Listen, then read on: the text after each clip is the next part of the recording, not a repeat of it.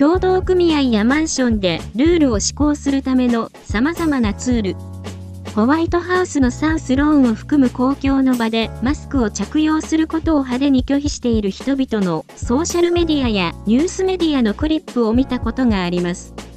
これらのいわゆるアンチマスカーがあなたの共同組合やマンションに住んでいるとどうなりますか？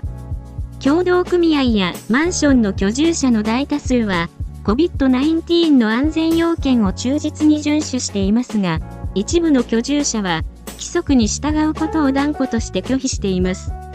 これらの状況は、建物の文化と管理文書、及び取締役会の不屈の精神の厳しい試練となる可能性があります。コロナウイルスが3月にニューヨーク市を襲った時、共同組合とマンションの取締役会は、ほぼ毎日発行される大統領命令や、その他の公衆衛生ガイダンスの急増に準拠するために、新しいハウスルールを制定しました。これらの規則には、マスクの要件だけでなく、訪問者の制限や建物の設備の使用なども含まれていました。これらのプロトコルは、建物の居住者とスタッフを保護するために不可欠であり、そして不可欠であり、取締役会のメンバーは、当然のことながら、これらの規則に従うことを拒否する人には一生懸命に振りたいと思っています。これは見た目よりも難しい場合があります。まず、それらが効果的であるためには、COVID-19 ハウスルールが有効に制定されている必要があります。一般的に言って、ハウスルールは取締役会メンバーの過半数によって制定することができます。ただし、ハウスルールが建物の管理文書の一つにある明示的な規定と矛盾する場合は、強制できない場合があります。建物の管理文書が居住者に事務などの共有スペースを使用する権利を与えている場合、分析は複雑になる可能性がありますが、COVID-19 ハウスルールは、現行法に従って事務を閉鎖したままにすることで、その権利を制限しています。株主またはユニット所有者またはサブレターがハウスルールに違反した場合、最も一般的な執行メカニズムは罰金です。しかし、不注意には落とし穴があります。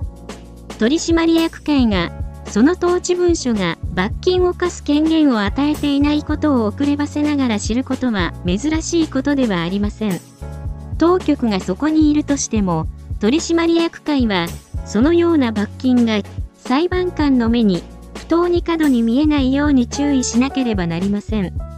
もちろん、住民がマスクを着用したり、社会的距離を観察したりするなどの簡単なことを拒否することによって、自分の健康と他人の安全を危険にさらすことを厭わない場合、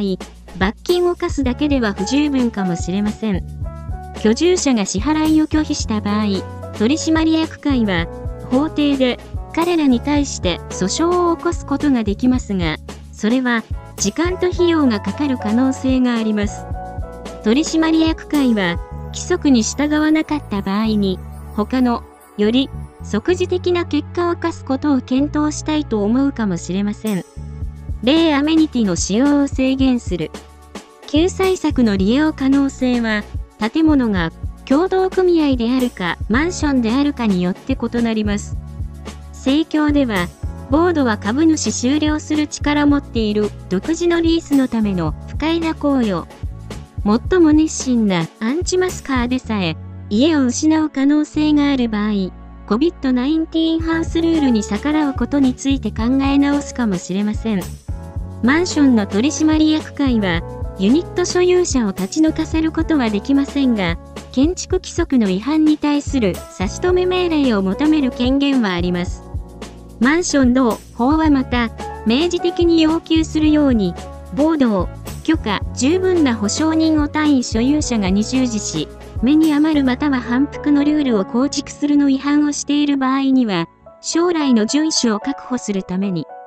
マンション法のこの規定が発動されることは滅多にありませんが、マンション委員会は、COVID-19 ハウスルールの遵守を確実にするために自由に使えるすべてのツールを使用する準備をする必要があります。これらの個々のケースは難しいかもしれませんが、取締役会は、すべての居住者とスタッフの幸福を保護するために行動しなければなりません。それは成果史の問題かもしれません。